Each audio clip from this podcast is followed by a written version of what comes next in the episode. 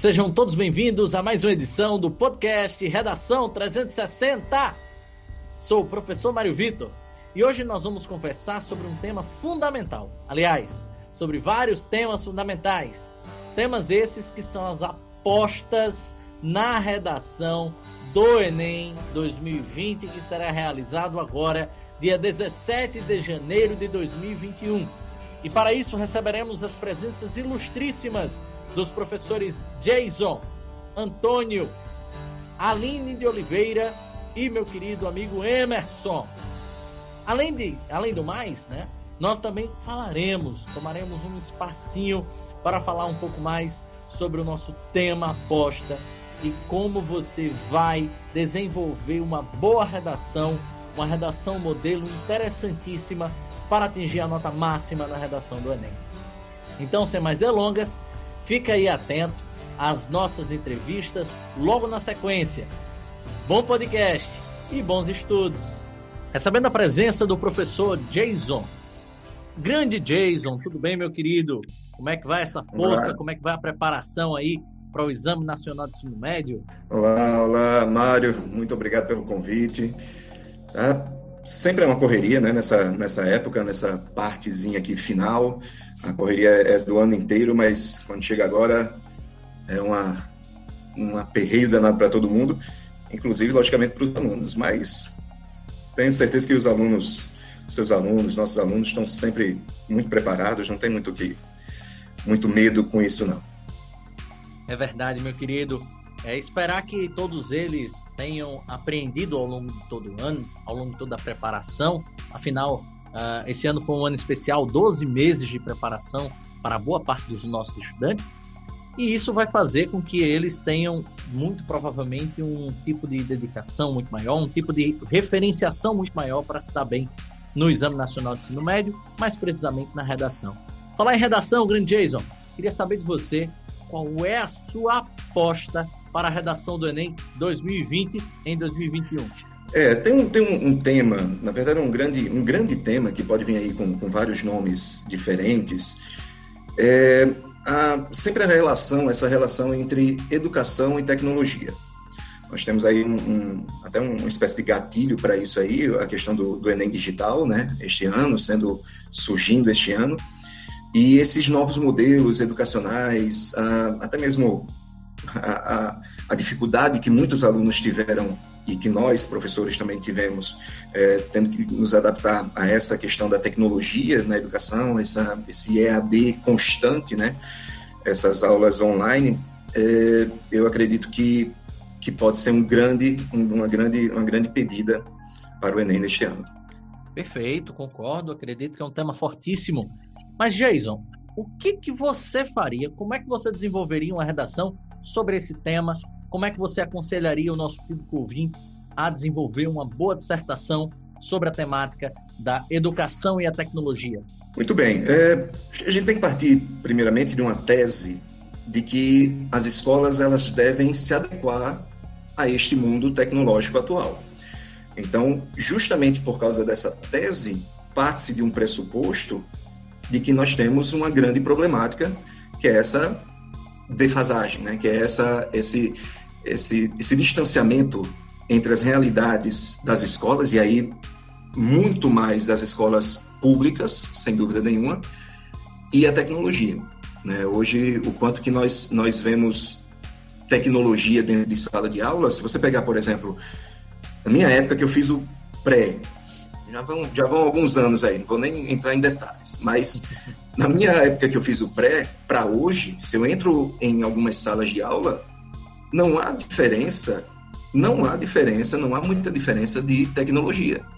Naquela época já tinha um slide, né, um pouco é, resquício, mas tinha alguma coisa de slide lá nos meados da década de 90, por ali, e Hoje, se você for ver, em muitas escolas, a tecnologia que entra ali é exatamente isso: slide. Né? Então, é, a, toda essa evolução tecnológica que nós tivemos, toda essa revolução tecnológica que nós tivemos, ela, a escola não, não acompanhou de forma nenhuma. Então, talvez aí a tese seria, a tese principal aí seria exatamente essa: a adaptação das escolas ao mundo tecnológico atual. a nossa conversa preliminar, né? O nosso público ouvinte sabe que a gente sempre tem essa conversa preliminar com os nossos convidados. Você citou uma palavra muito interessante, né? A questão da adaptação das escolas ao novo estudante, à nova realidade. Então, baseado nessa sua definição, que foi muito bem apontada agora, como é que nós poderíamos utilizar argumentos e principalmente uma forma de se posicionar, uma forma de se uh, justificar isso dentro dos parágrafos argumentativos, Jason? Pois é, existem três. É, passando por essa, por essa ideia de que as escolas devem se adaptar a isso, a esse novo mundo, é, temos que partir de três argumentos. Três argumentos possíveis. Claro que, que o aluno geralmente utiliza dois né, argumentos, mas existem três argumentos possíveis que, que o aluno poderia escolher aqui facilmente. Um primeiro argumento seria a própria ideia da preparação, do objetivo da escola, que seria a preparação para a vida profissional e social. Então, partindo desse argumento de que a escola tem esse objetivo, tem essa finalidade né, de preparação para a vida profissional e social, e levando para a problemática de que a escola não está adaptada a este novo mundo, nós temos aí um choque. Então temos aí um choque de a escola como prepara, como, como uma forma legítima de preparação para a vida profissional, ao mesmo tempo essa mesma escola não estando não está preparada para essa vida atual. Então isso já seria seria um argumento para ser utilizado, mostrando aí como há essa necessidade dessas escolas se adaptarem ao mundo tecnológico. Um segundo argumento seria uh, uma espécie de extensão disso aí, né? E aí você poderia até juntar esses dois num argumento só, que seria a defasagem das escolas brasileiras frente especificamente às novas tecnologias. Veja que o primeiro argumento é falando um pouco mais geral, falando sobre a preparação para a vida profissional e social, e, no segundo argumento, essa defasagem das escolas brasileiras frente às, às novas te tecnologias. Então, o que poderia fazer era justamente até unir esses dois. Né? A escola ela precisa preparar o aluno para a vida profissional e social, ao mesmo tempo, ela está em defasagem em relação às novas tecnologias. Poderíamos até juntar esses dois argumentos em um só, se o aluno assim quiser. Jason, e um deixa terceiro. Eu, deixa, deixa eu interromper você porque eu acredito que seja muito interessante essa, essa dualidade, né? reforçando o principal ponto. Há uma dualidade entre as escolas públicas e privadas, como você bem apontou, sim. mas há uma dualidade entre as próprias escolas privadas e privadas, né? Sim, Muito sim. provavelmente, quanto maior, a, a, quanto melhor a condição socioeconômica, mais facilmente essa adaptação ocorrerá, tanto entre professores quanto entre estudantes e principalmente entre o núcleo escolar como um todo. Faz sentido isso? Sim, sim, sim. sim. E, e eu, eu acrescentaria uma coisa. O objetivo dessa escola, pelo seguinte, nós temos um, um grande problema na, no sistema educacional nosso hoje, que é uma, uma escola voltada para o Enem. Né? A, todo o sistema educacional nosso é voltado para o Enem. Passou, eh, passamos, infelizmente, é, eu falo isso nós trabalhamos nesse, nesse mundo, né? A gente sabe como, como é isso diariamente. E passamos a ser, na verdade, as, as escolas de ensino médio, as escolas de, de fundamental, já começando fundamental e ensino médio, grandes. Vou até falar um nome, é, pode até soar pesado, mas seriam grandes adestradoras para passar no Enem, para passar num concurso, para passar no vestibular. E essas outras escolas, e algumas outras escolas, não tem esse objetivo. Por quê? Porque é, já trabalhei em uma, já, já tive, é, tenho contato com vários professores que trabalham em outras que têm esse um objetivo diferente. A gente está falando aí, pessoal, de escolas que têm mensalidades aí de 20 mil reais, sabe, 15 mil reais, escolas em outro patamar. Não é o, não é o patamar normal das escolas particulares no geral brasileiras. E muitos dessas, muitas dessas escolas não preparam para o Enem. Por quê? Porque muitos deles vão fazer, por exemplo, universidade fora, vão fazer, é, muitos deles vão, vão ser administrar a, a empresa do pai. Então eles passam a ter uma, um, um novo objetivo, que não é esse objetivo de de Enem, de muitas vezes de decorar, sabe? De, de ver, é, de fazer simulados e tudo mais. Então, talvez nisso aí, essas escolas também tenham esse, essa vantagem de poder atribuir tecnologia sem a preocupação de perder tempo com o Enem. Isso não quer dizer que sua formação seja diferente, ou seja, seja pior, muito pelo contrário. Você tem uma formação até muitas vezes bem holística aí, trabalhando aí com outras áreas, com educação digital, com educação é, ambiental, educação alimentar, muitas áreas que as escolas hoje, a maioria das escolas hoje não consegue trabalhar por causa desse foco no Enem. E a gente sabe, infelizmente, acabou sendo uma grande competição, né? A, a, a educação brasileira. Então, talvez, além dessa, dessa questão da, da discrepância, como você bem falou, entre escola pública escola particular e entre escolas particulares e particulares, que, em que uma tem mais condição do que outra e tudo mais, tem uma, uma, um público diferente, nós temos também ainda esse outro tipo de escola particular que vai ficar um, bem distante dessas outras aqui que estão competindo para o Enem. E aí são objetivos diferentes. E talvez essa outra consiga atrelar essa questão da, da tecnologia mais facilmente do que essas aqui que estão com foco apenas no Enem. Perfeito, meu querido. Mais algum argumento interessante para colocar nesse tipo de redação? É, nós teremos o, o, o próprio argumento da, da mudança rápida da vida cotidiana, né, ocasionada pela nova tecnologia, e que é, você tem um confronto aí com uma escola estagnada. Nós temos uma vida, a nossa, a, a nossa vida, a tecnologia em si, ela, é, ela muda a todo minuto, né? Nós temos uma evolução gigantesca na tecnologia é, diariamente e que parece que as escolas elas não conseguem acompanhar nem de longe porque parece que muitas escolas, talvez por causa desse sistema, né, acabem ficando estagnadas. E aí, cada vez mais, vem a defasagem. Perfeito. Professor, os nossos estudantes estão ávidos por repertório. Qual seria um bom Sim. repertório para esse tipo de tema?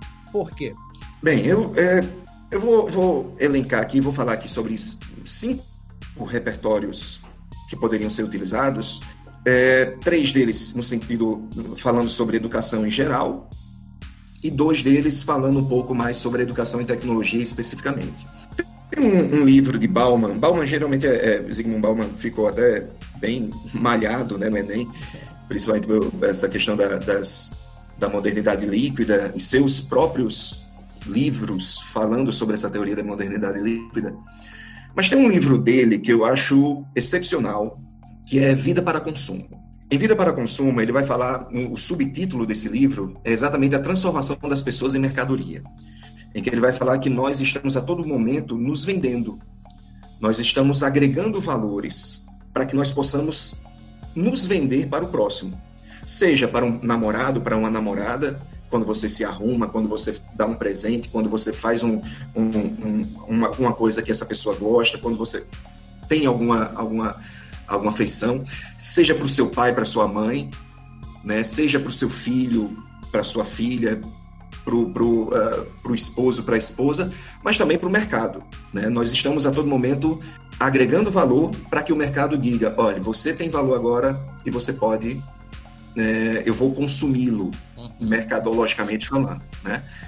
E, e essa ideia da transformação das pessoas em mercadoria é bem interessante no momento que você tem uma escola que precisa preparar, voltando aí para aquele ponto principal do argumento, né, é aquele argumento principal do, da preparação para a vida profissional, uma escola que precisa preparar o aluno para essa vida profissional e social. E se essa escola não consegue preparar adequadamente, por, por causa de uma defasagem no seu ensino e tudo mais, consequentemente, essa, esse aluno ele não vai ter, não vai agregar esse valor que o mercado vai querer. Então, dá para fazer essa, esse link entre a mercadoria, as pessoas sendo transformadas em mercadoria no mundo moderno, líquido, como fala Bauman, e a defasagem da escola. Então, nós precisamos dessa escola para que nós possamos agregar valores. Seria um primeiro repertório bem interessante, que não, não, não cabe somente nesse tema. Né? É, um, é um repertório que cabe em muitos temas, em que você vai mostrar ali que tem alguma coisa sobre venda de si mesmo. Bem interessante. O livro é bem interessante. Uma reflexão fantástica, fantástica mesmo, justamente por, é. por trazer, por trazer uma, uma situação que normalmente nos tira de uma zona de conforto, né? É confortável a gente viver da maneira como a gente vive e não pensar nessa. Né, de, de que somos quase que, que, ferramentas de um capitalismo, né? De uma, uma sociedade. Sim, Mais sim, algum repertório é, interessante? Pois não. Tem, temos sim. Uh, podemos falar também da, da, da, Constituição, né, de 88, no artigo 205, que é o artigo básico da educação, que ele vai falar que a educação é direito de todos e dever do Estado e da família. Então, se for atrelar aí a questão, por exemplo, principalmente essa questão do, é, das escolas públicas mal estruturadas em relação à tecnologia, em relação a várias outras coisas, mas primordialmente em relação à tecnologia, que é o nosso, nosso tema aqui. Você pode jogar esse artigo 205, uma vez que já que é dever do Estado fazer, promover essa educação de uma forma boa e que dê dignidade a, a, ao ser humano, e como ele está falhando, você pode fazer essa, essa problemática. Né? A necessidade de se ter essa educação, a Constituição que traz essa, esse direito ao cidadão e, ao mesmo tempo, o Estado que não está promovendo essa educação de qualidade atrelado aí à tecnologia, que é o, que é o tema. Isso lembra muito o Cidadão de Papel, né? O Cidadão de Papel lá de, de, de Einstein, falando muito isso. Nós temos direitos no papel, mas nós não temos direito na prática. No final das contas, acaba sendo, sendo esse direito só, só ali uma letra morta. Um outro, um outro, uma outra, outro repertório que cabe para isso também, voltado aí para a parte educacional geral, é a ideia de cultura legítima de Bourdieu, de Pierre Bourdieu, já que ele vai falar que a cultura legítima seria aquela composta pelos signos aceitos pela sociedade, né, que permitem uma ascensão social. E ah, o domínio dessa, dessa cultura legítima se transforma num capital cultural. É uma espécie de poder que nós temos no momento que você tem um domínio daquela cultura.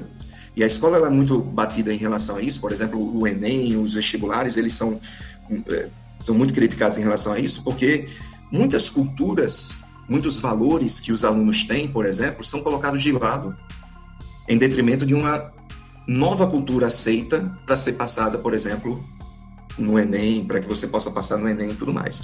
Então não adianta nada eu, eu saber de um, a história de todo o cordel brasileiro e tudo mais, se no Enem vai cair Drummond, hum. Manuel Bandeira e Oswaldo de Andrade, né? Então tem, tem isso, essa questão do capital cultural. E por que, que eu estou trazendo isso aí?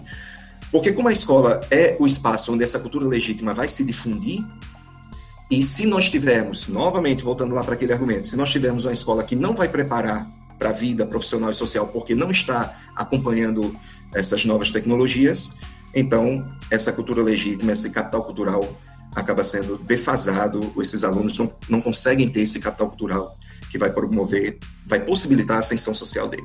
E só dois, dois argumentos, dois repertóriozinhos aqui, bem interessantes, que aí já voltado aí muito mais para a questão tecnológica. Existe um programador de jogos educativos, e hoje grande pensador da educação é, canadense, chamado Mark Prensky. E o Mark Prensky, ele vai falar, vai dar uma teoria é, sobre nativos digitais, que seriam aquelas pessoas que nasceram após o ano 2000, após a revolução tecnológica, e os imigrantes digitais, são aquelas que nasceram antes de 2000. Isso vai ao encontro das ideias de Mozart Ramos, Mozart Neves Ramos, que ele foi um ex-secretário da Educação do Estado de Pernambuco, e que ele faz tem uma, uma frase dele que eu acho muito, muito, muito interessante e que entra muito nisso aqui. É que o Brasil ainda tem escolas do século XIX, professores do século XX e alunos do século XXI. Então isso, em algum momento, isso vai, isso vai chocar, né? Isso vai ter um choque e ver se o quanto que nós temos escolas e, e todo um sistema defasado para acompanhar esses alunos do século XXI, que seria o que Mark Prensky chama de nativos digitais. Então, acho que esses cinco repertórios aí são bem, bem amplos e dá para o aluno utilizar de uma forma bem linkada com, com os argumentos. Muito interessante, Jason. Inclusive, vou pegar um gancho aí nessa, nessa parte final aí da, da, da do, do, repertório final que você citou, para uhum. fazer um, uma espécie de contra-argumento, que pode também estar Sim. presente na, na argumentação desse texto, que é a questão Sim. de que mais de 70 milhões de brasileiros nunca acessaram a internet, né? Ah, e aí é muito difícil até mesmo da gente definir quem são essas pessoas, aonde elas se localizam, aonde elas de fato residem, por que, que elas nunca acessaram, né? E, e, e mostrar o quanto que é complexa essa relação, porque ao mesmo tempo que temos boa parte dos nossos estudantes nesse século 21, temos também muito, muito mas muitos mesmo, uh, no século 21, mas como se vivessem ainda no século 19, né? Alguns deles sem acesso à energia elétrica, alguns deles sem acesso a, a, a nem mesmo a alimentação diária, né? É uma, é uma complexidade, né? Quando se fala principalmente do acesso à educação no nosso país. Jason. Perfeito. Em relação à intervenção social. Pois é, as intervenções, elas partem de resolver, ou pelo menos tentar mitigar, essa discrepância, esses, essa problemática que envolve a escola frente à tecnologia. E como é que teríamos isso aí? Puxando inclusive o seu, seu contra-argumento sobre a questão de falta de acesso, e também entraríamos aí a questão de falta de estrutura né, das escolas públicas e tudo mais. É, passa, a ter, é, passa a ser quase até, até um, uma espécie de sacrilégio falar de acesso à tecnologia quando esses alunos não têm como você mesmo falou, não tem acesso nem à comida, né, nem à alimentação. Então isso é, é, é muito, é, o Brasil é muito complexo nisso, é uma coisa muito realmente agravante. Então nessa parte estrutural, logicamente teríamos que ter uma, uma intervenção para isso. Então se for falar sobre essa questão da, da falta de estrutura, uma possibilidade de contra-argumento, uma das intervenções seria essa, né? A estruturação de, de escolas públicas, é, essas estruturação, essa estruturação feita aí, logicamente, pelo governo federal, mas também acompanhada aí dos governos estaduais e municipais, com é, disponibilização de verbas e, lógico, acompanhamentos pedagógico-administrativos, né, para que é, nós temos um outro problema no Brasil, que é a questão do desvio, que é a questão da corrupção, então isso é, é sempre bem problemático, mas que não cabe nesse tema, não tem como não tem como você encaixar, falar de tudo numa redação de 30 linhas. Mas essa intervenção, então, seria isso. A primeira intervenção, uma estruturação dessas escolas, por meio do governo federal, o governo federal fazendo isso aí, por meio de, de disponibilização de verbas e acompanhamentos pedagógicos. E, logicamente, a finalidade seria essa, seria fazer com que essa escola é, pudesse se adequar mais a esse mundo tecnológico atual. Uma outra intervenção seria a formação continuada dos professores e gestores. Não adianta não adianta. É, colocar, jogar computadores, não adianta jogar, sei lá, quadros é, inteligentes, se você não tem quem possa dominar aquilo, quem possa utilizar aquilo. É, eu já, já trabalhei em algumas escolas que tinha isso, né? Você tinha um quadro inteligente, quadro não sei o quê, mas nunca foi dado nenhum ensino para o próprio professor para que ele pudesse utilizar tudo aquilo ali. Então isso é um, um grave problema né, a, a questão da, de, de, você não ter uma formação continuada de professores e gestores também, né? Não adianta ser somente os professores, os gestores também devem estar acompanhados disso aí.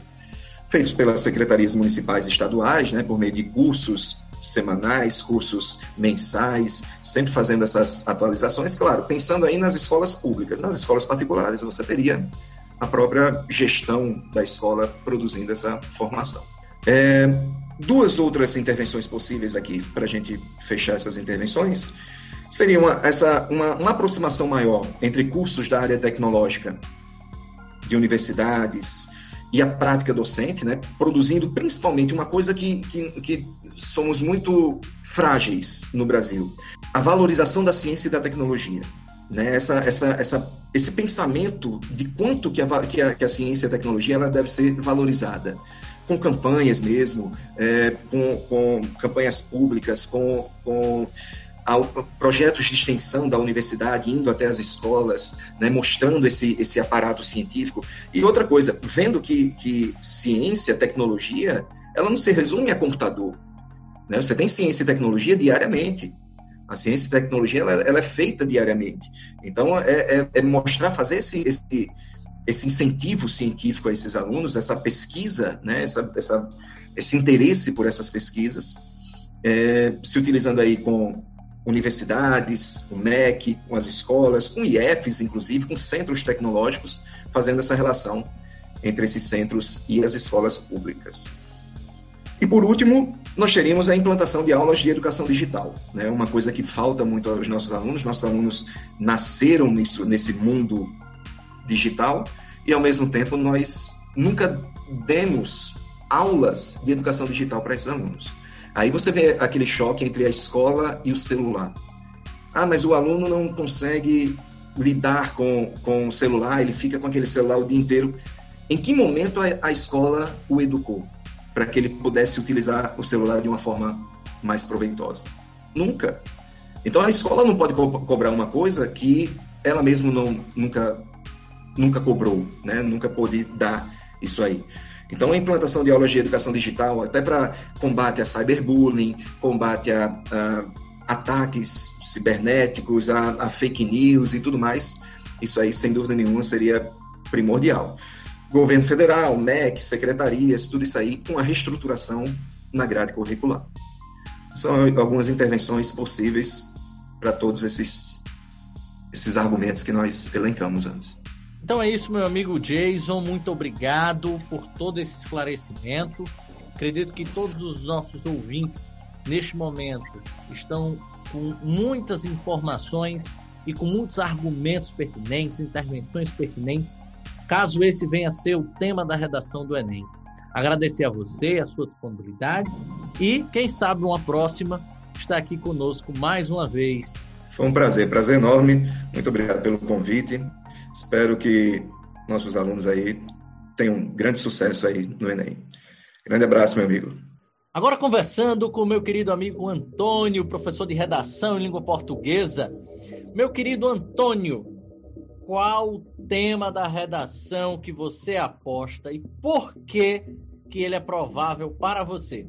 Fala, meu grande amigo Mário. É sempre um grandioso prazer estar aqui com você e dividir esse espaço contigo. Muito feliz pela, pelo convite. Desde já quero agradecer a minha participação por aqui e eu vou apostar num tema que há algum tempo é alvo de discussões e que tem grande probabilidade de aparecer esse ano, que é o tema relacionado a idosos. Nós temos nos últimos anos algumas transformações na pirâmide etária, né? Nós estamos vivendo uma transformação da inversão da pirâmide etária tanto na Europa quanto aqui no Brasil, o número de idosos tem crescido bem assustadoramente e as projeções são para que nos próximos anos isso venha crescendo cada vez mais.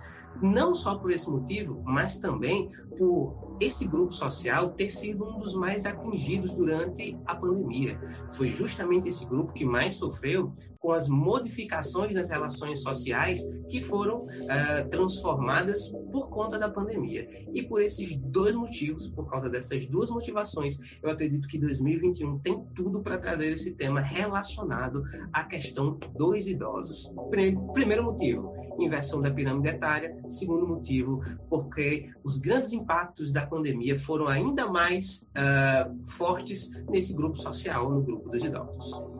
Excelente, meu querido Antônio. E como é que, como é que o estudante que está nos ouvindo aqui ou acompanhando pelo YouTube, como é que ele desenvolveria sua introdução? Ótima pergunta, meu amigo Mário. Separei aqui duas dicas, dois repertórios muito interessantes para pensar em introdução. Eu adoro literatura e adoro aplicar essa literatura na redação. Deixo sempre essa dica para os meus alunos. Alguns repertórios ligados à literatura são, sem dúvidas, inumeramente superiores a alguns é, recursos já tradicionais dos alunos. A literatura pode nos oferecer o seu eixo histórico, a sua perspectiva de um ponto de vista fictício, mas que retrata a sociedade num dado momento, num certo recorte. E por esse motivo, eu vou trazer, em primeiro lugar, para a nossa introdução, um poema maravilhoso da Cecília Meirelles, escrito em 1957, que se chama Como se morre de velhice. Nos últimos versos, na última estrofe desse poema, a Cecília vai dizer: já não se morre por acidente de carro, já não se morre por motivações de qualquer âmbito, mas se morre de indiferença. Nesse texto, o Eulírico vai construir a ideia de que é por meio da indiferença atribuída ao público idoso que se morre já não se morre de acidente de carro, mas pela indiferença que é ocasionada pelos indivíduos frente a esse grupo social. E a gente consegue fazer uma relação de, analogia com a nossa sociedade atual de maneira muito simples, de maneira muito fácil, vendo que as duas porções maiores da pirâmide etária, os jovens e os idosos, já não têm um diálogo muito claro. A sociedade tende a excluir e esquecer esses idosos cada vez mais. Por isso, o poema de Cecília vem muito bem ao nosso socorro. E o segundo repertório, também do mundo da literatura, é o último livro escrito por Machado de Assis, chamado Memorial de Aires. Nesse enredo, nós vamos ter, de maneira muito bela, seguindo a tendência do Memórias Póstumas de Brás Cubas, um enredo que o autor onisciente começa a contar as suas memórias. O Aires, personagem principal da obra que dá nome ao livro, vai passar por inúmeras situações nos quais nós podemos perceber a solidão e a melancolia atribuídas ao idoso, uma vez que ele tem essa sensação de não pertencimento àquele momento histórico no qual ele está inserido. Essa relação de não pertencimento do personagem principal, Aires, é muito fácil de tecer uma ponte, tecer uma analogia com o momento atual, já que muitos idosos não conseguem lidar, por exemplo, com o mundo da tecnologia, não conseguem lidar, por exemplo, com as inovações e também com as novas formas de linguagem do mundo moderno. Fantástico, meu querido Antônio. Eu gostaria de reforçar com dois outros índices literários, se você me permitir. Uh, dois contos contemporâneos. O primeiro deles chama-se Clínica de Repouso, de Dalton Trevisan, que conta a história de Dona, Dona Vidinha, né? Salvo me engano. Se, se eu estiver equivocado, perdão pela canelada, né? Mas uh, ela que vivia junto à filha, e essa filha acaba por se relacionar com um rapaz mais novo, leva esse rapaz para dentro de casa, Dona Vidinha não aceita, e aí acaba sendo expulsa da sua própria casa pela sua filha e o noivo. Né? E aí passa a viver numa clínica junto com doentes, junto com loucos, esquizofrênicos e pessoas viciadas em drogas, e lá define até a morte. Né? É, é, um, é, uma, é um conto contemporâneo muito bom e muito interessante para mostrar o quanto que a vida né, dos idosos acaba por ser desprezada muitas das vezes.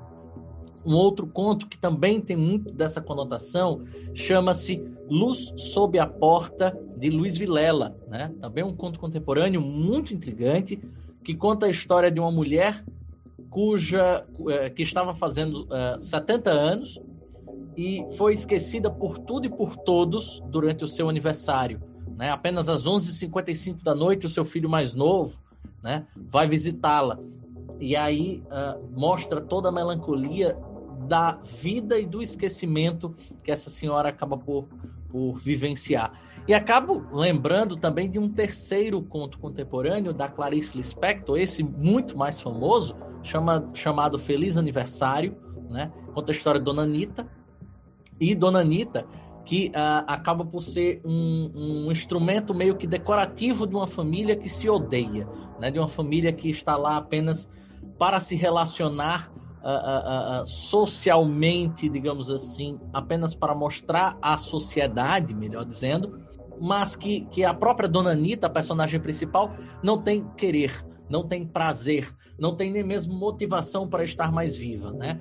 E ela percebe aquela família completamente des, uh, desregulada e vê que aqueles filhos e aqueles netos que pertenciam a ela, na verdade, não pertenciam. Na verdade, eram seres completamente distantes do que ela considerava uh, uh, benéfico. Né? Então, per perdão aí a interrupção, mas foram três contos que, que, que, vieram à mente agora, assim, assim como, como os, os itens que você referenciou. Em relação Três a. maravilhosos, Mário. Sempre que quiser, pode ficar à vontade para intervir, só venha somar cada vez mais. Show de bola. E na argumentação, Antônio, o que, que a gente faria?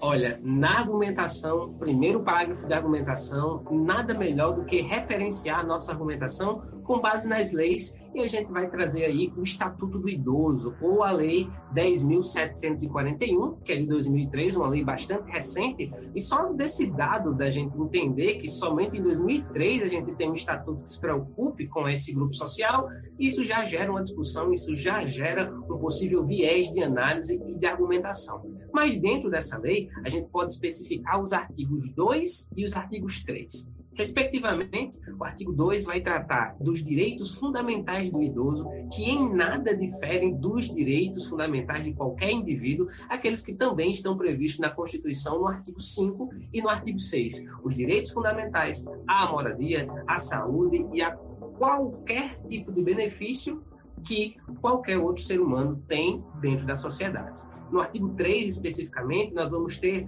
a obrigação da família da comunidade, da sociedade e também do poder público em oferecer prioridade absoluta a esse grupo. Então, tanto o artigo 2 como o artigo 3 conseguem nos dar uma base muito interessante para tecer um viés de análise no qual o Estado, a sociedade, a comunidade e a família devem se envolver, tirando aquele aspecto muito comum de pensamento que geralmente a gente vê aí nos Instagramers e dicas uh, de redação, que é sempre culpabilizar, acima de tudo, o Estado, o governo, que se tornou algo bem repetitivo, diga-se de passagem. O artigo 13 ele vai nos ajudar a fugir desse senso comum e dizer que a tarefa da comunidade e da sociedade, capitaneada pelo poder público juntamente à família, priorizar esse grupo e, sem dúvidas, é um repertório muito interessante. Já para o segundo repertório de argumentação, a gente pode trazer um dos sociólogos mais marcantes da atualidade, o sociólogo britânico Anthony Giddens. O Anthony Giddens vai trazer uma reflexão muito interessante a respeito dos estereótipos falsos que são colocados sobre os idosos. E um desses estereótipos é justamente a ideia de que acima dos 65 anos, dentro desse grupo social, nós temos pessoas altamente improdutivas. Esse estereótipo, né, geralmente bem senso comum na cabeça da comunidade, acaba colocando sobre esses indivíduos aquela ideia de mantê-los sempre em repouso, mantê-los sempre em descanso, quando na verdade, a partir de pesquisas, o Anthony Giddens vai argumentar que, a partir de pesquisas, grupos de mais de 65 anos, na maioria das vezes, é, em algumas tarefas específicas, são muito mais produtivas do que os grupos mais jovens, justamente desconstruindo essa ideia estereotipada do idoso que é deve permanecer inerte, em descanso e que não tem mais nada a contribuir para a sociedade. Perfeito, Antônio. E como é que a gente solucionaria essa redação, essa problemática social?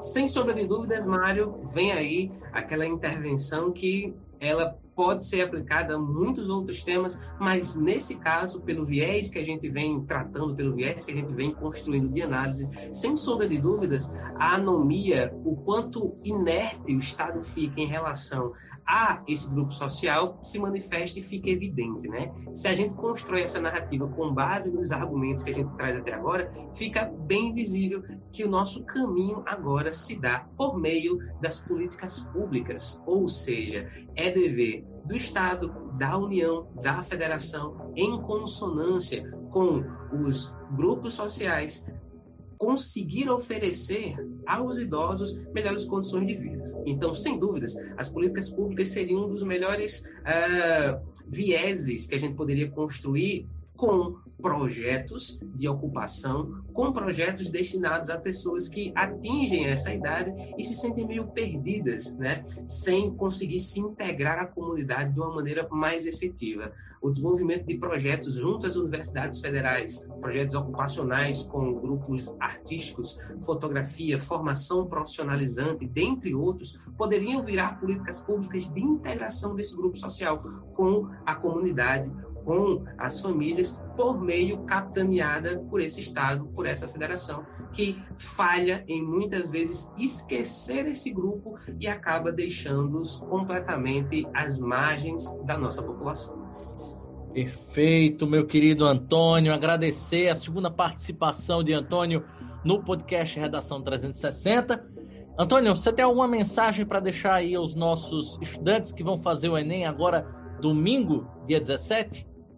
Sem dúvidas, meu amigo Mário, a minha mensagem é: não demandem forças, não se esvaziem daquilo tudo que foi construído ao longo do ano com base em informações mal difundidas na internet.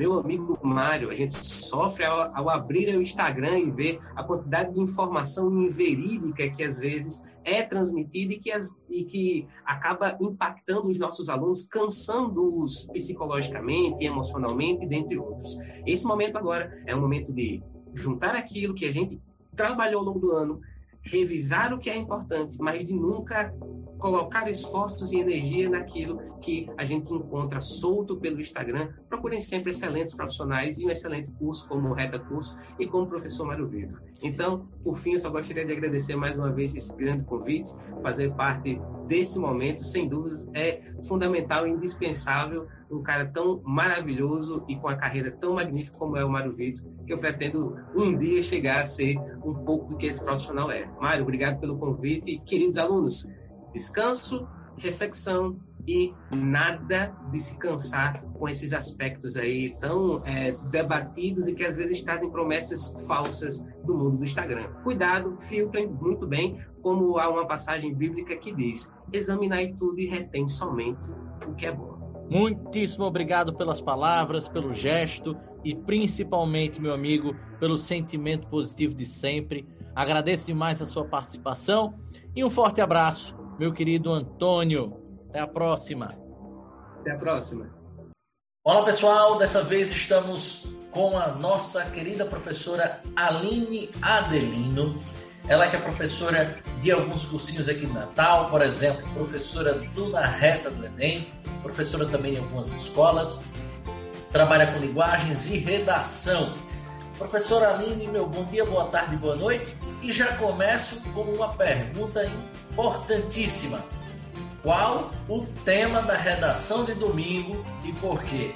Bom dia, boa tarde, boa noite. É um prazer estar aqui novamente. E o tema da redação de domingo, eu espero que seja a prevenção contra o suicídio dos jovens no Brasil que é um tema que deve ser discutido, né? Apesar de toda a problemática que envolve, é, é um, um, problema que precisa de, de uma, um olhar, porque é um problema de saúde pública, é um problema que vem crescendo cada vez mais. E depois da pandemia, com todo esse período, né, que os jovens ficaram em casa, ficaram passando por problemas é, existenciais, passando por problemas cada vez mais sozinhos, então é um, um tema que eu aposto que pode ser ou ele ou alguma coisa que tenha a ver com ele, né? De problemas, de problemas mentais ou problemas psicológicos. Caso de fato tenhamos esse tema domingo, qual seria o posicionamento? Qual seria uma boa tese para essa redação, minha querida Aline? Eu considero que uma boa tese para essa temática é, primeiro, estabelecer que esse é um problema de saúde pública. Então, assim, muito além de problemas individuais, esse é um problema que precisa é, levar em consideração que o Estado ele tem sido negligente com a saúde pública dos jovens, tem sido negligente principalmente com a saúde psicológica.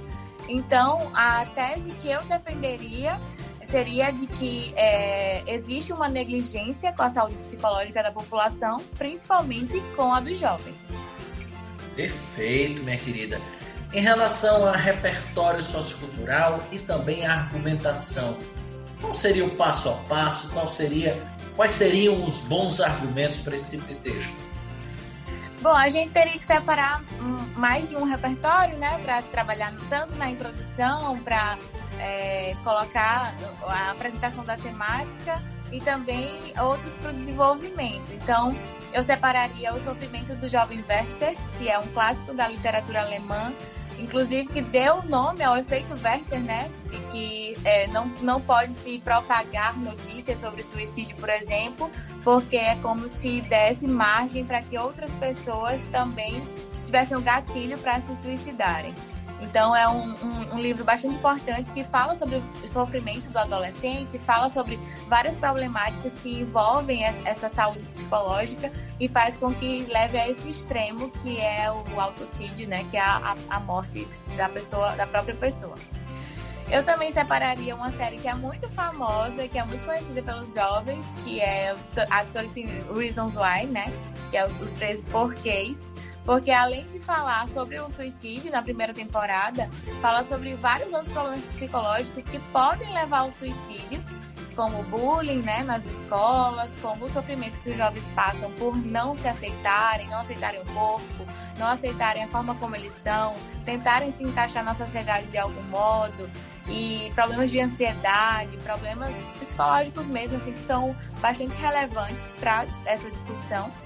E eu também separaria uma tela de, de Edward Munch, que é o Grito, porque nela eh, a gente pode trabalhar várias situações diferentes, né? Como angústia, como o sofrimento, como a, o isolamento, né? Da pessoa em si. E aí eu trabalharia em cima disso com a tela. Perfeito. Se você me permite aí incluir uh, algumas referências, tem dois livros de um autor que eu sou apaixonado, né? Uh, chamado. Os livros são uh, O Demônio do Meio-Dia e Um Crime da Solidão. São livros do Andrew Solomon, que é uma das maiores referências né, uh, literárias aí do mundo moderno em relação à questão da saúde mental. Né? Principalmente esse Um Crime da Solidão, que é, é, uma anatomia, ele faz uma anatomia do suicídio, né? o que leva as pessoas, ah, de acordo com o seu olhar, a cometer o suicídio e é uma, uma, uma excelente referência caso esse venha a ser o tema da redação do Enem. Minha querida, finalizando, solução. O que, que seria uma boa solução hipótese para esse texto? A solução teria que partir do Ministério da Saúde, né? Como a gente discutiu, é um problema que tem que partir do SUS, porque os jovens eles precisam ter esse atendimento. E aí, para que tenha a ligação, né, o detalhamento, a gente precisa colocar uma equipe multidisciplinar para trabalhar com esse jovem. Então, a gente tem que ir para onde esse jovem está. Seria, por exemplo, uma ligação entre o Ministério da Saúde e o Ministério da Educação, trabalhando campanhas, por exemplo, nas escolas, né, para fazer um acompanhamento que fosse contínuo, para que esse jovem não ficasse desamparado. Então, a gente poderia trabalhar com os próprios professores, mas com psicólogos, com terapeutas, psiquiatras, para acompanhar esses jovens.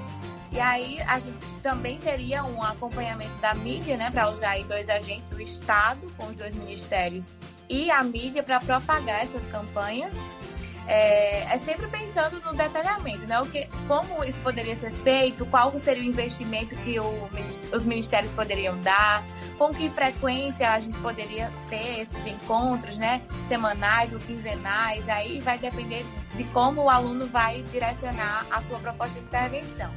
Mas os dois agentes seriam Estado e mídia para fazer essa campanha é, acompanhando o jovem mesmo na escola. Perfeito, professora Aline. Muitíssimo obrigado a sua segunda participação no nosso podcast. Né? O primeiro podcast que ela participou foi sobre preconceito linguístico, sempre brilhantando aqui com suas boas referências. É isso, minha querida.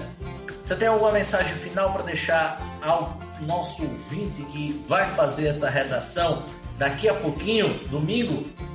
Ah, eu gostaria de desejar muito boa prova para todo mundo que vai fazer o Enem. Eu sei que é uma prova muito cansativa, é muito difícil, né? Se preparar tanto tempo para em cinco horas e meia decidir ali a vida, mas é uma coisa que a gente tem que passar e vai dar tudo certo, é só ter calma, ler, ler com atenção a proposta, os textos motivadores, é, parar para pensar um pouquinho, se não lembrar de nenhum repertório, vai para as questões e volta depois para a redação, porque com certeza você vai lembrar de algum repertório, de algum filme, alguma série, alguma música que fala sobre o tema. Olá pessoal, dessa vez estamos recebendo a presença do professor Emerson. Ele que é professor de redação de vários cursinhos aqui pela cidade do Natal e que vai contribuir e muito né, para o nosso podcast de hoje. Professor Emerson Azevedo, primeiro gostaria de agradecer a sua presença e, claro, fazer aquela pergunta derradeira. Qual tema você aposta para a redação do Enem de domingo? É uma satisfação muito grande estar aqui com vocês, tá certo? Para tentar ajudá-los no for necessário para essa prova de redação, uma prova que é tão esperada durante todo o ano, talvez a prova mais comentada do Exame Nacional do Ensino Médio. É, são muitos os temas possíveis, muitos os temas prováveis para este ano, um ano difícil para todos nós e que nós apostamos tanto na questão da saúde pública, com temas super variados, tá certo? que envolvem direta e indiretamente o contexto né, da, da pandemia, da Covid-19, mas a gente também precisa ter um olhar para temas que até o ano passado eram vistos ou eram tidos como principais, tá certo? Um desses temas que a gente pode destacar é o consumo de álcool, é o consumo feito pelo público adolescente no Brasil. E esse é um assunto que, com certeza, ganha contornos né, bem interessantes e é um tema bem importante de ser discutido, muito além do Exame Nacional do Ensino Médio. Você, né, que vai, você que, você que é jovem, você que é adolescente, é, sabe quais são os problemas, quais são os riscos, quais são as consequências bem negativas do consumo exagerado de bebidas alcoólicas. Então, Mário Vitor, respondendo sua questão, né, há um tema bem interessante para ter a produção de texto dissertativo argumentativo é o consumo de álcool, né, o consumo feito por adolescentes na sociedade brasileira. Perfeito, grande Emerson. Em relação a esse tema, como é que o nosso estudante, como é que esse nosso ouvinte, ele deveria se posicionar, ele deveria construir uma tese? Então, é, se tratando do parágrafo de introdução, nós temos aí uma divisão em três partes. Né? Nós temos aí o uso de uma referência ilustrativa, não podemos esquecer também da importância da problematização, que ainda faz parte da contextualização, e aí chegamos à explicitação da tese, uma tese que pode ser argumentável, né, ou uma tese genérica. A, a, nossa, a nossa tese, o nosso posicionamento pode estar estruturado em torno dos prejuízos né, causados pelo consumo excessivo de álcool. E aí esses, esses prejuízos afetam tanto a saúde do indivíduo, como também podem ser, por exemplo, prejuízos financeiros, já que nós estamos falando aí de um vício, tá? Então a gente pode estruturar a nossa, a nossa tese, a nossa opinião, a nossa ideia central em torno da ideia de prejuízos, prejuízos à saúde, tá certo? ao bem-estar biopsicossocial, assim como o prejuízo financeiro. Beleza, grande Emerson. Ah, tomada essa decisão né, de partir para essa tese, para essa posição, quais seriam bons repertórios e argumentos para esse tipo de texto, meu querido? Não, olha só, é, deixa eu partir de uma frase, de um pensamento de um Durkheim, esse filósofo tão bem visto né, por professores e também por candidatos que estão se preparando para o Exame Nacional do Ensino Médio. Durkheim fala que o indivíduo só poderá é, agir no momento em que aprender a conhecer o contexto em que está inserido. Então, o adolescente ele está passando por um momento de transformação, uma transformação que acontece não apenas no corpo, tá certo? Mas também uma transformação no que diz respeito a hábitos, no que diz respeito também a comportamento. Ah, tem um, um, um escritor, tá certo? Que ah, se chama Rubem Alves. Ele é cronista, tá certo? E em uma de suas crônicas, intitulada Presente para a Mãe do Adolescente, ele diz que a mãe do adolescente precisa agir de duas formas. Primeiro, não diga nada, não faça nada, tudo que você fizer, tudo que você disser estará para o adolescente errado, tá certo? Ah, parece até uma medida inconsequente, né, que pode ser tomada por uma mãe de um adolescente, mas o Rubem Alves, logo em seguida, explica que não adianta a mãe querer, né, fazer com que o seu filho adolescente tome um comportamento que para ela é correto ou coerente, tá certo? porque o adolescente ele vai detestar a ideia, toda a ideia de subordinação, tá certo? Então, ele será capaz de agir de maneira contrária à vontade da mãe, né? O pensamento, o pensamento materno, com certeza, estaria mais coerente, seria um, um, um, um pensamento mais voltado para precauções, né? O adolescente ele vai fazer o contrário, né? Ele se sente na obrigação de fazer o contrário. É mais ou menos isso que o Rubem Alves diz na sua crônica, tá certo? E aí o segundo conselho que ele dá à mãe desse adolescente é fique por perto para juntar os cacos. Infelizmente, é essa a realidade que acontece quando nós pensamos, né, em adolescente, né, e álcool, tá certo? Esse uso excessivo, esse uso abusivo do álcool pode trazer consequências super negativas na vida desse adolescente, desde uh, um trauma, um dano psicológico, como até mesmo a morte, tá certo? Lembrando, né, que existem outros pensadores que também podem ser utilizados. Nós vamos pensar justamente que o álcool, enquanto droga psicoativa, vai agir diretamente no sistema nervoso central causando uma verdadeira armadilha, né, que é justamente a tolerância, a questão da tolerância. Vamos pensar no caso de adolescentes que podem ficar embriagados com a primeira latinha de cerveja, né, e o organismo vai criando uma tolerância até que esse adolescente vai começar a sentir o efeito do álcool, né, quando terminar uma caixinha de cerveja ou quando partir para bebidas alcoólicas com teor alcoólico mais forte, né, com teor mais forte, né, e a, a, ele vai estar, ele pode estar vulnerável a acidentes, a outros problemas também sérios, tá bom? Mário, assim, a, o que a gente precisa pensar, né, é uma argumentação bem articulada, uma argumentação consistente, e a gente não pode esquecer também de um ponto muito importante no nosso texto dissertativo argumentativo, é justamente a, o comentário crítico reflexivo. Isso porque quando nós pensamos né, em parágrafo de desenvolvimento, nós também podemos pensar em três partes, né? O tópico frasal, o repertório informativo, né? E o comentário crítico reflexivo. Se você pensar em termos de competência número 3, tá certo? Que coloca quatro verbos, selecionar, organizar, relacionar e interpretar, a interpretação desse fato corresponde justamente a esse comentário, esse comentário crítico reflexivo, que é quem vai verdadeiramente atribuir o caráter opinativo a esse texto dissertativo argumentativo. Então, o aluno ele precisa estar munido, sim, de informações, de fatos, de opiniões, mas ele não pode esquecer de ter um momento mais particular do texto, que é justamente esse comentário crítico reflexivo, certo? E aí nós pensamos dois parágrafos de desenvolvimento deles, nós trouxemos algumas ideias. Nós também podemos discutir, quem para um segundo parágrafo de desenvolvimento, a questão que esse uso abusivo ele pode causar, né, para para o jovem, para o adolescente, problemas sociais, tá certo? De relações, de relações interpessoais. Talvez algumas pessoas se afastem, isolem esse adolescente, isso porque ele a, a, usa, né, ele consome de maneira exagerada né, o álcool. E a, esse afastamento ou essa rejeição, tá certo? esse juízo de valor negativo que é criado em torno desse adolescente, pode ser discutido, pode ser discutido em duas perspectivas. Né? Uma perspectiva filosófica relacionada, por exemplo, ao que diz a Pierre Bourdieu, no que diz respeito à violência simbólica, tá certo? Que está diretamente associado a essa ideia.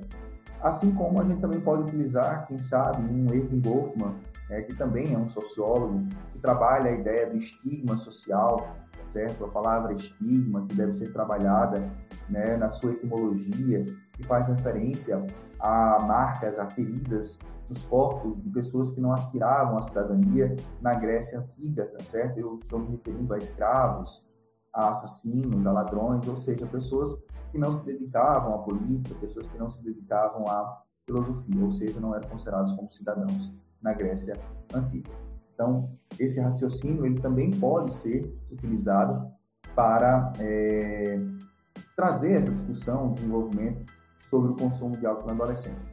É, eu queria fazer também, abrir um parênteses, Mário se você permite, né, dizer que esses teóricos que nós estamos aqui a trabalhar, eles podem também ser utilizados para outros contextos, tá certo? E não apenas, não de maneira exclusiva, tá certo? Para o tema relacionado a esse uso abusivo do álcool, certo? Por adolescentes, beleza? Se você também tiver alguma contribuição, se você também tiver aí algum argumento que seja interessante para essa discussão. Eu tenho algumas referências que poderiam ser citadas, né? O primeiro deles é um filme que para mim foi muito marcante, embora ele não fale apenas do consumo de álcool entre adolescentes, mas faça também uma referência ao uso de drogas mais pesadas, principalmente a heroína, que é o transpointing, né? o que mostra basicamente essa, essa juventude inconsequente que consome álcool e drogas sem perspectiva, sem pensar no dia de amanhã. Né?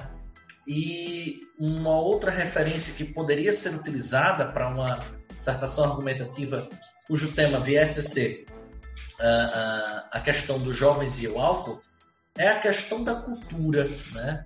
E aí pensar muito nessa cultura social, uh, histórica e quase que pode-se dizer até machista, de que o jovem né, precisa ter uma iniciação sexual e uma iniciação até mesmo relacionada à bebida alcoólica muito cedo e quase sempre uh, trazida pelo seu próprio pai, né, ou por familiares, pessoas próximas, né, como se isso fosse uma condição de se portar na sociedade, de estar uh, ali inserido nesse contexto, né, como eu acabei de citar, machista, esse contexto que eh, quase que obriga né, esse adolescente, principalmente do gênero masculino, a estar associado ao consumo da bebida alcoólica muito cedo. Então eu, eu utilizaria essas duas vertentes, que são duas vertentes que talvez fogem da, da, da, da base né, das citações de autoridade, mas que seriam interessantes, né, um pouco originais para esse tipo de tema. Emerson, em relação à intervenção social, como é que a gente poderia desenvolver? O, o se você me permite, né, dentro dessa sua linha antes de nós chegarmos à questão das intervenções, né, a gente lembra, por exemplo, do filósofo contratualista, né, o Jean-Jacques Rousseau, que fica muito próximo da linha de raciocínio, né, de que o homem nasce bom e a sociedade o corrompe, tá certo? E numa perspectiva parecida com essa, nós temos a, a ideia do determinismo, né, do determinismo social, o comportamento de, qualquer pessoa ele é determinado de acordo com o meio em que está inserido, tá certo? Então, é bem interessante essa sua fala, de fato, nós, nós estabelecemos culturalmente né, esse comportamento para um público, para esse jovem, né, e meio que o jovem se sente forçado a ter esse tipo de hábito, esse tipo de comportamento. Né? Eu remeto novamente a ideia que foi dada por Rubem Alves em uma outra crônica dele, eu acho que intitulada As Aves. E aí ele fala sobre a ideia de maritacas, a ideia também de sabiás. Ele gosta muito de adotar comportamento do seu bando, tá certo? Assim como fazem as maritacas. Dificilmente você encontra um adolescente que tem um comportamento um comportamento mais reservado, um comportamento mais dele, né, sem se inspirar tanto em comportamentos, em hábitos, né, em vícios outros colegas, é, que seriam as sabiais. Com relação às, às intervenções, as intervenções sociais, esse é, um, esse é um momento muito importante no nosso texto dissertativo argumentativo, porque a gente precisa pensar em ideias, em intervenções que sejam, a princípio, é, execuíveis e pragmáticas, né, viáveis e práticas, é, respeitando, logicamente, os direitos humanos. É muito importante nós lembrarmos também que as ideias apresentadas no parágrafo de conclusão não podem estar ocultas, não podem estar no campo do subentendido de forma alguma. Tudo tem que estar muito claro, né? E, a, a, sua escrita precisa ser objetiva porque você já conta com a quantidade uh, mais reduzida de linhas, né? Eu acho estranho, sabe, Mário Vitor, nós pensarmos ainda em uma redação do Enem com apenas 30 linhas. Eu sei que para isso pode parecer desesperador para um grande público, né, para um grande grupo né, de estudantes do Enem que infelizmente não tiveram muitas condições de estudar, nunca treinaram muito redação, mas isso de certa forma acaba prejudicando aquele aluno que ah, está bem preparado e que teria melhores argumentos para apresentar e se vê num espaço muito reduzido, muito limitado, né? Mas assim, a gente pode pensar a princípio a questão da fiscalização, né? Mas a fiscalização é difícil de acontecer porque são muitos bares e são muitos estabelecimentos comerciais que comercializam, né, que trazem, que colocam né, as bebidas alcoólicas e muitas vezes a pessoa que está ali no estabelecimento comercial está interessada apenas em vender, em vender para ter lucro, né?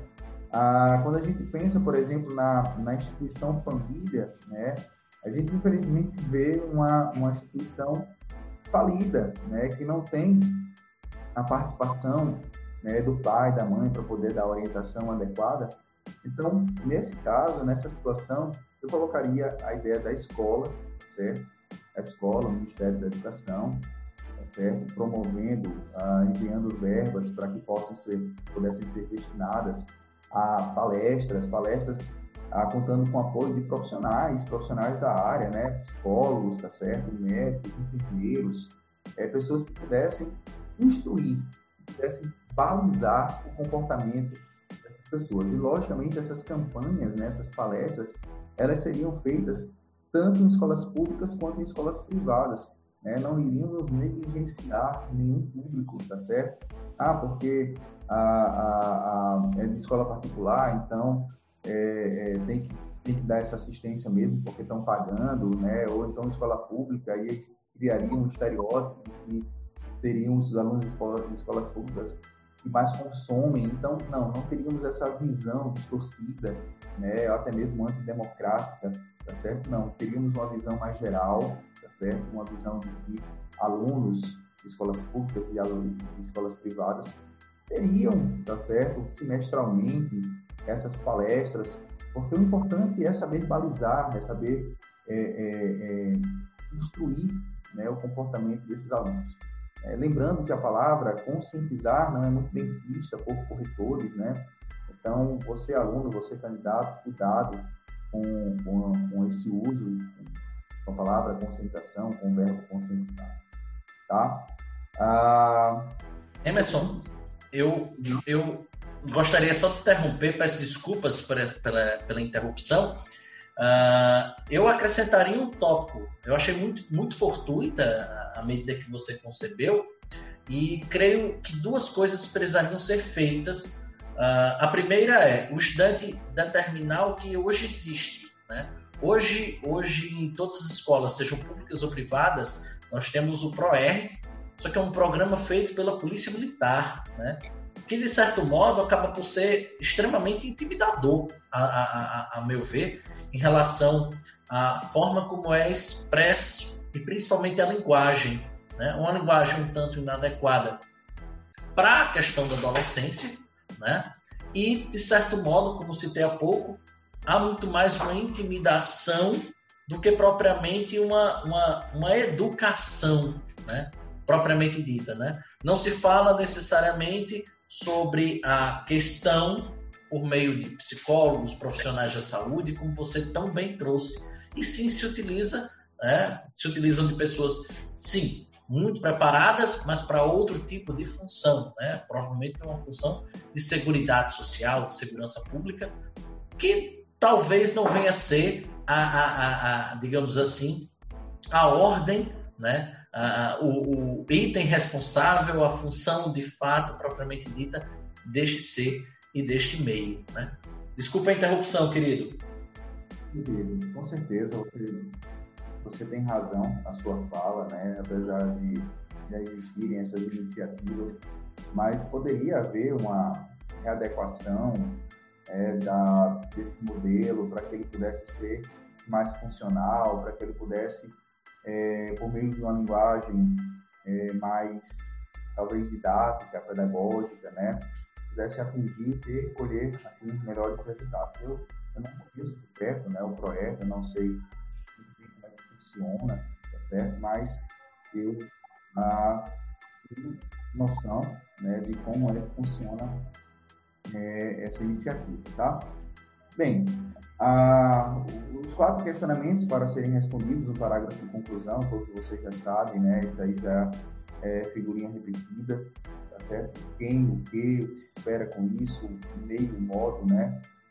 Ah, então, é importante que você, aluno, consiga ser o corretor do próprio texto e assim possa verificar se todos os questionamentos estão sendo respondidos com clareza, certo? E o que a gente espera, na verdade, é que nós tenhamos uma sociedade é, mais saudável, certo? Lembrando que o uso abusivo do álcool né, interfere no nosso bem-estar biopsicossocial, tá certo? E a depender da referência ilustrativa que você utilizou, é, então você pode também fazer a, a, paráfrase, né, a reiteração dessa referência ilustrativa, desse repertório que você utilizou nas primeiras linhas dissertativa argumentativa. Ah, não seria uma escrita difícil, até porque as informações são bem acessíveis, né? Aí você iria ter que trabalhar, teria que ter uma preocupação maior com argumentos mais estratégicos, certo? Argumentos que fossem, é, que não pertencessem à ciência comum, para que você pudesse ser melhor avaliado em competências como a 3, como 2, tá bom? Perfeito, meu querido Emerson. Agradecer a presença deste grande amigo, né? Uh, agradecer, inclusive, né, essa, essa, é, esse momento de muito aprendizado, de muitas referências importantes e pedir a ele, né, ao meu querido amigo Emerson, que deixe uma mensagem final aí para você que está se preparando e que vai aí caminhar para o mil nessa redação de domingo. Eu não costumo ser muito bom nessas mensagens finais, né? Mas vamos lá, é o seguinte: todos vocês com certeza já são vitoriosos. O que vocês alcançaram este ano foi um feito inédito. Nenhum outro candidato do Exame Nacional do Ensino Médio fizeram o que vocês estão fazendo. Né? Vocês tiveram uma quantidade maior de aulas, tiveram que passar por desafios. Assistir aula online é um grande desafio, tá certo? Manter o foco é um grande desafio. Então, vocês já são vitoriosos, se sintam vitoriosos. É, existe uma ideia né, de, um, de, um, de um autor que eu estava lendo, né, um filósofo libanês que eu estava lendo esses dias, que é o Nassim Nicholas Taleb, e ele cria um conceito bem legal, que é o conceito da antifragilidade, né? E é um momento delicado, um momento difícil para todos nós, então eu queria passar justamente né, essa ideia dita por esse filósofo libanês, Nassim Taleb, tá certo? O conceito da né, dizer que é, o contrário de ser frágil não é ser robusto, certo? não é ser resiliente, é você conseguir é, aprender e também crescer diante das dificuldades, diante dos grandes desafios que a vida nos impõe. Então, se sintam fortes, se sintam seguros, certo? Cresçam, aprendam com esses desafios para que vocês possam se tornar pessoas cada vez melhores no futuro profissionais brilhantes, tá?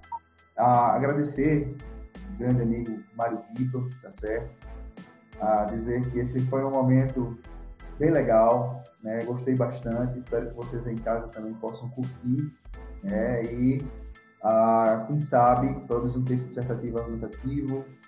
Mário Vitor, estou à disposição, meu amigo, quando você precisar, pode contar comigo, tá? Obrigado, grande Emerson. Uh, saiba que virão mais convites, vai ser um prazer recebê-lo no Redação 360 nas próximas temporadas. E é assim que a gente encerra o nosso podcast Redação 360 em sua primeira temporada. Gostaria de agradecer imensamente a todos vocês ouvintes. Mais de 5 mil pessoas nos acompanharam só no Spotify e juntando todas as, as outras plataformas, Cashbox, Deezer, Apple Podcasts, Google Podcasts, YouTube, nós já juntamos mais de 7 mil pessoas. Eu só tenho a agradecer a cada um que participou do nosso programa em algum momento, que ouviu pelo menos um desses 45 episódios e, claro, a você que é nosso seguidor fiel. Fique atento que a nossa segunda temporada está para começar. Já na semana que vem vai começar com a correção do primeiro dia de redação, do primeiro dia de provas. Vamos receber presenças ilustres de professores de humanas, de linguagens, para falar sobre o primeiro dia da, do Enem como um todo. E claro, vamos falar bastante da redação do Enem. O próximo podcast, né, logo na sequência, o 47 será também de correção, agora do segundo dia, com os professores de humana, de natureza e de matemática. Logo na sequência, até o início do mês de março, nós teremos episódios especiais sobre profissões que vão abraçar as principais profissões e cursos superiores do século 21 para quem quer aí fazer uma boa faculdade. E a partir do dia 12 de março, iniciaremos a terceira temporada com novos episódios, com discussões temáticas pertinentes ao nosso dia a dia, à nossa realidade, ao nosso mundo século uh, nesse século 21, tá bom? Então agradecer imensamente a todos vocês e ensejar que todos vocês continuem nos ouvindo, continuem compartilhando, continuem comprando essas nossas ideias fantásticas de desenvolver grandemente o nosso projeto Redação 360. Muito obrigado, meu professor Mário Vitor, e até semana que vem.